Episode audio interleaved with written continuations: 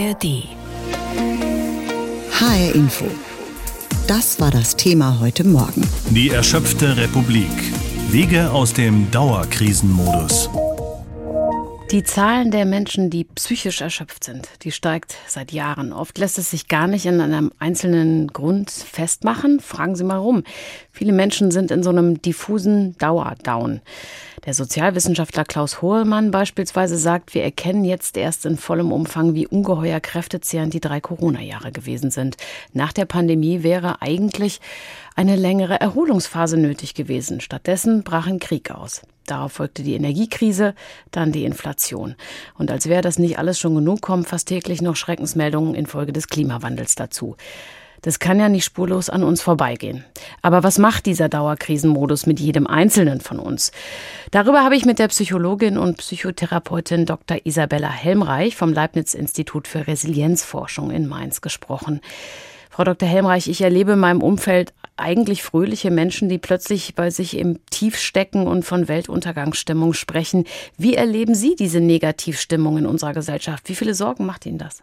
Also es ist sehr unterschiedlich, je nachdem, mit wem man spricht. Jetzt war ja zum Beispiel auch Ferienzeit, da haben die Menschen oft wieder schöne Erlebnisse gehabt. Wenn sie es konnten, äh, ähm, haben sie, sind sie in Urlaub gefahren und haben sich da so ein bisschen erholt. Und da war bei vielen Menschen natürlich die Stimmung wesentlich besser. Auf der anderen Seite gibt es natürlich auch viele Menschen, die zum Beispiel sehr in der Corona-Pandemie gelitten haben oder die jetzt sehr unter diesen Einschränkungen, unter finanziellen Belastungen leiden, sogenannte vulnerable Gruppen.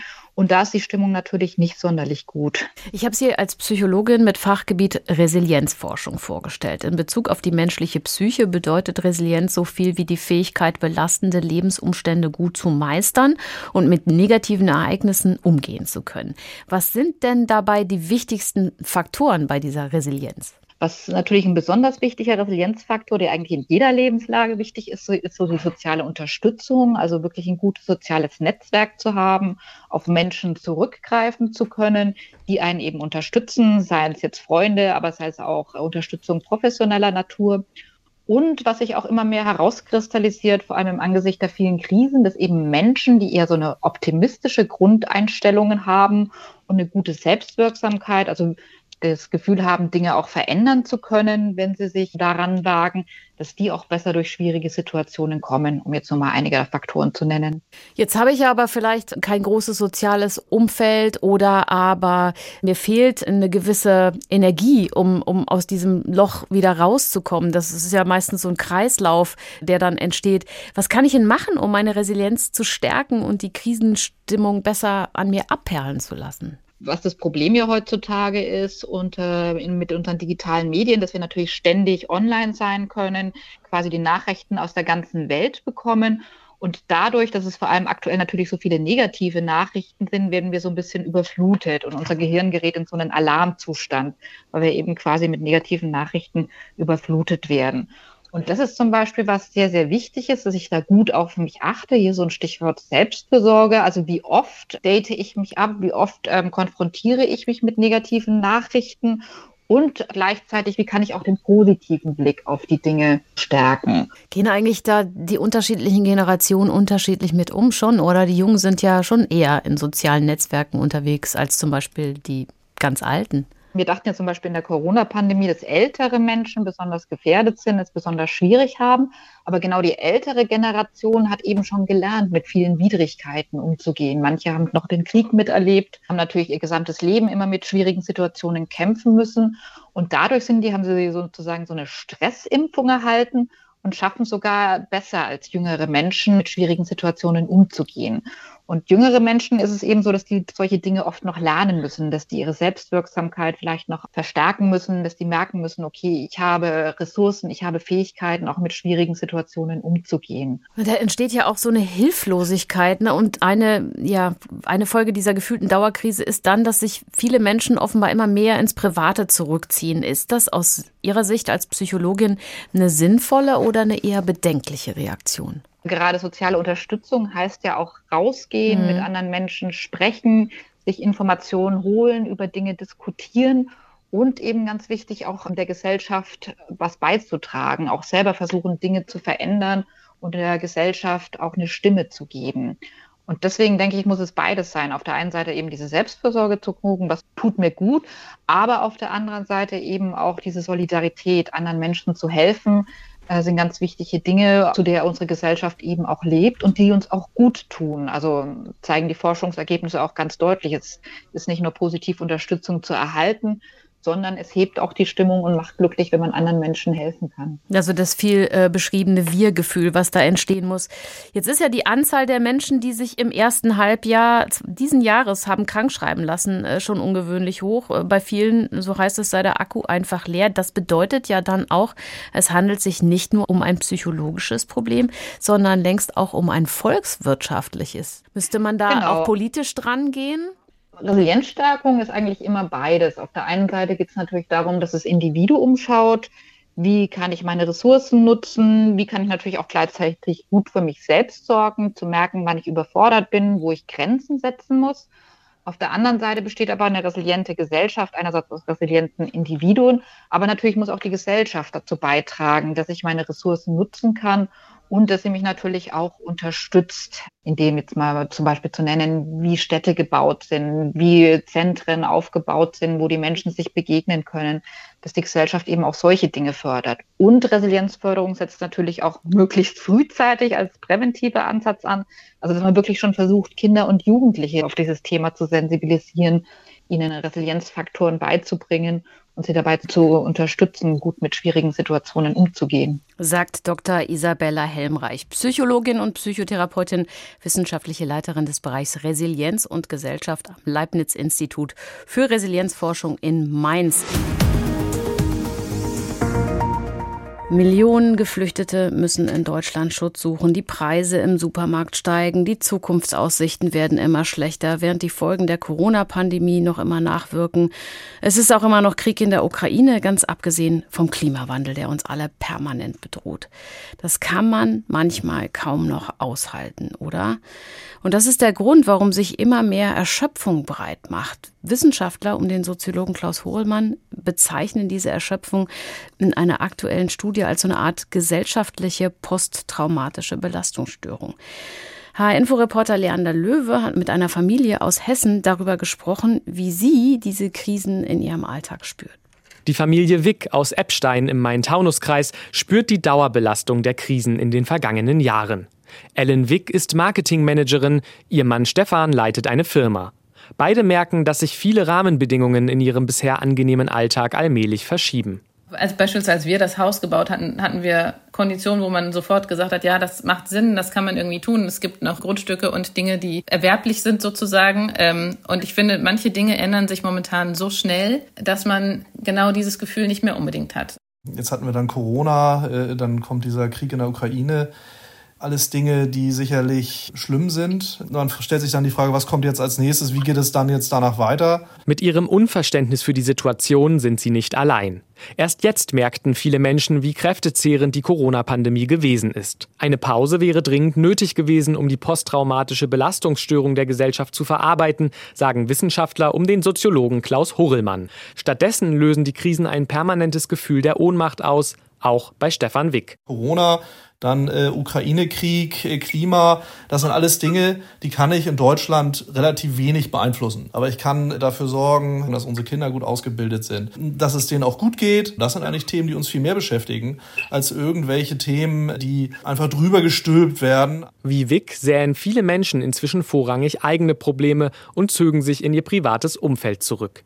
Das hat das Kölner Rheingold-Institut in einer weiteren Studie festgestellt. Gerade junge Menschen sorgten sich um ihre Zukunft. Die psychischen Belastungen treffen sie besonders hart. Die jungen Eltern merken ebenfalls, sich auf Veränderungen einzulassen, kostet Energie. Sich damit auseinanderzusetzen, das ist tatsächlich auch relativ anstrengend und kostet auch mehr Energie, als es normalerweise sein müsste, wenn man in einem stabilen Umfeld, so wie es in Deutschland auch eigentlich davor immer war, sich bewegen würde. Dieses Bedürfnis nach Stabilität ist eine typische Folge der Volkserschöpfung, wie Soziologe Horrellmann feststellt.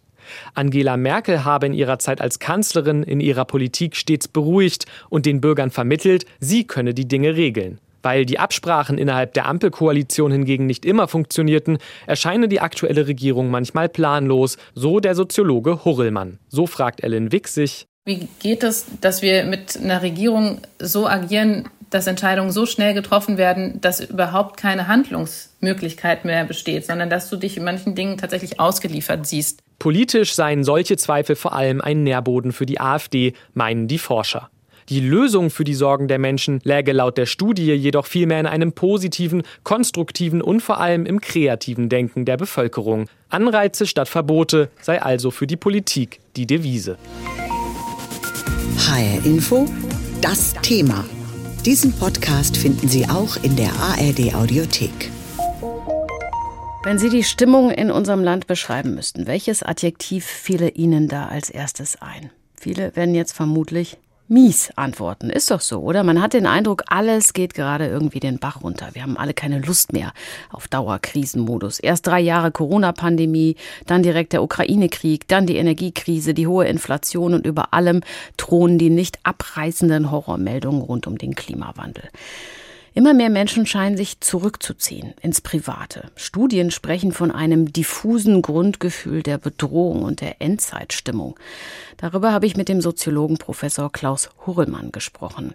Ich habe selbst gerade von einer Dauerkrise gesprochen und aufgezählt, was da alles zusammengekommen ist. Aber gab es Krisen aller Art nicht schon immer? Was ist denn gerade anders?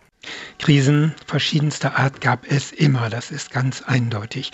Ich glaube, die Besonderheit heute ist, dass sich die Krisen als existenzbedrohlich anfühlen und auch meist sind und sich ineinander schieben. Ich glaube, das ist das Besondere, dass man gar nicht die Chance hat, sich erst einmal von einer der Krisen zu erholen. Schon kommt die nächste und hat die gleiche drückende Stimmung. Ich denke, das wissen wir zum Beispiel aus Jugendstudien sehr genau, wo wir das schon seit einiger Zeit beobachten. Dieser Dauerkrisenmodus, wie man ihn nennen könnte, der ist das, was die Menschen heute so stark beschäftigt. Sie sprechen ja als Soziologe immer wieder vom Ohnmachtsgefühl, das viele erleben in Anbetracht von Corona und Krieg. Ereignisse, die wir als einzelne Menschen natürlich nicht entscheidend beeinflussen können.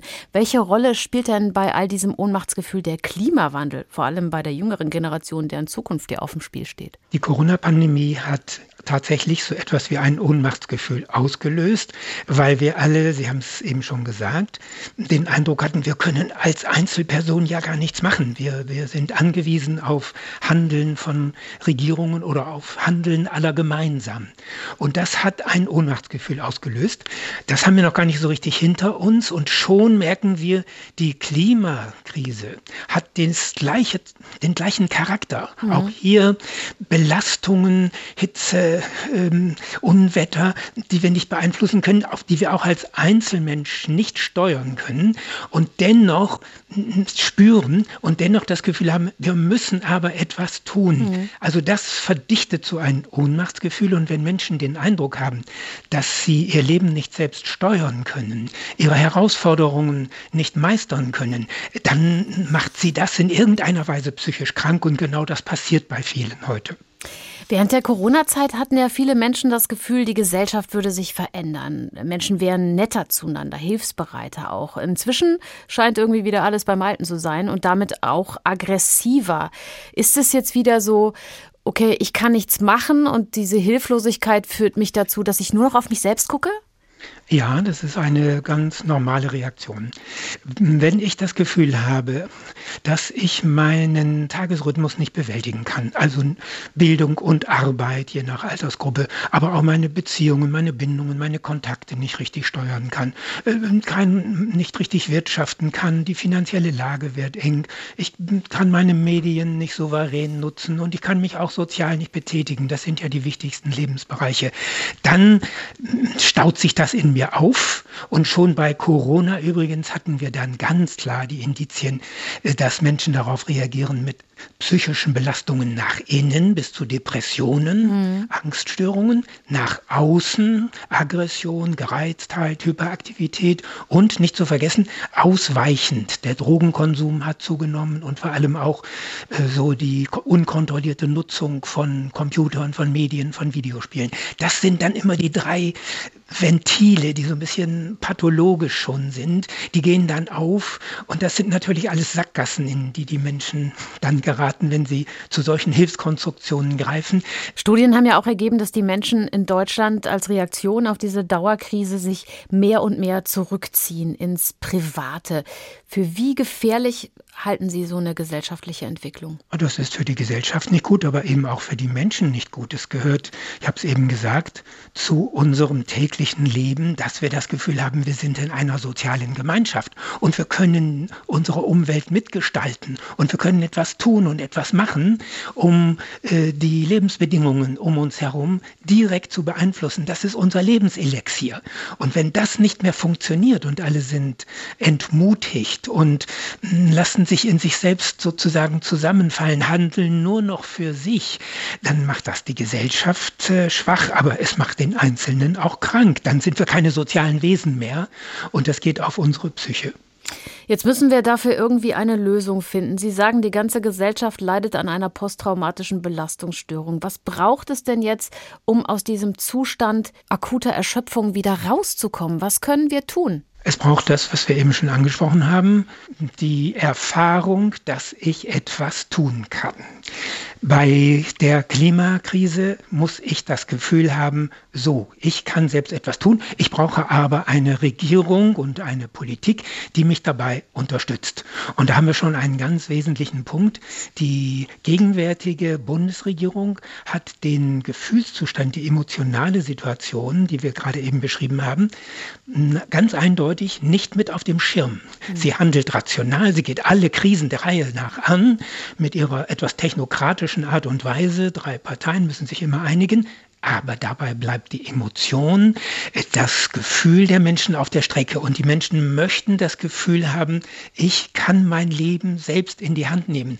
Da sind große Krisen, aber die Regierung handelt auch für mich und ich kann die Regierung in ihrem Handeln beeinflussen. Daran fehlt es zurzeit und das muss sich dringend ändern. Sie sehen da ja auch bedenkliche Auswirkungen auf die Politik durch die beschriebene Stimmungslage der Nation. Was können Sie da erkennen? Nun, man kann erkennen, dass die Oppositionsparteien davon profitieren. Die CDU wird noch ein bisschen sehr als Regierungspartei wahrgenommen, hat deswegen nur mäßig ähm, Gewinn. Äh, die Linke ist mit sich selbst beschäftigt und deswegen, das ist ein ganz demokratischer Mechanismus, profitiert die AfD. Die macht sich nun auch noch als Kümmerer breit und sagt, ja, wir haben Patentrezepte für alle diese Krisen. Corona hat es eigentlich gar nicht gegeben, war eine Erfindung von Bill Gates. Gates. Und der Krieg wäre nicht, hätten wir Putin doch einfach gelassen, hätten wir hier unsere Ruhe, auch keine Energieprobleme. Also sie hat einfache Antworten. Klimawandel gibt es nicht, ist jedenfalls nicht menschengemacht. Aber Sie nimmt alle Krisen auf und sie bietet den Menschen Antworten, Verdrängungen, äh, Leugnungen an. Sehr gefährlich, ich finde sehr bedenklich, aber viele gehen darauf ein und haben das Gefühl, ja, die kümmern sich, die beschäftigen sich, denn sie gehen auf meine emotionale Empfindlichkeit ein. Und das muss ja nun eine Herausforderung für die anderen Oppositionsparteien und vor allem für die Regierungsparteien sein, dass sie endlich hier auch mal Flagge zeigen. Was müsste die Politik denn jetzt tun, um, um dem Einhalt zu gebieten? Na, nehmen wir mal die Klimasituation, wird ja in riesigen Teilen der Bevölkerung wahrgenommen. Es gibt ja gar keinen Zweifel bei der Mehrheit der Menschen, dass das eine richtig schlimme Herausforderung ist. Also sollte die Regierung jetzt deutlich machen, wir handeln im Einvernehmen mit den mit, dem Groß, mit der großen Mehrheit der Bevölkerung. Wir stimmen unsere Schritte jetzt ab. Wir machen das nicht mehr im stillen Kämmerlein und nur unter uns, sondern wir öffnen uns und machen zum Beispiel eine systematische Umfrage, welche politischen Schritte zur Bekämpfung äh, der Klimakrise würden in der Bevölkerung mitgetragen. Ideal wäre sogar eine Volksabstimmung, aber es geht ja auf Bundesebene nicht. Dann kann man es in dieser Weise machen, dass man ganz gezielt einzelne politische Schritte abfragt und damit das Gefühl in der Bevölkerung weckt, ah, jetzt geschieht etwas, jetzt wird kollektiv gehandelt und ich weiß jetzt auch, woran ich bin und was ich selbst tun kann. Also solch eine ermutigende Strategie, die die Bevölkerung mitnimmt und abholt und emotional eben auch anspricht sagt Professor Klaus Hohlmann, Soziologe, Professor für Public Health and Education an der Hertie School in Berlin. Zu unserem Thema heute Morgen, die erschöpfte Republik Wege aus dem Dauerkrisenmodus. Diesen Podcast finden Sie auch in der ARD Audiothek.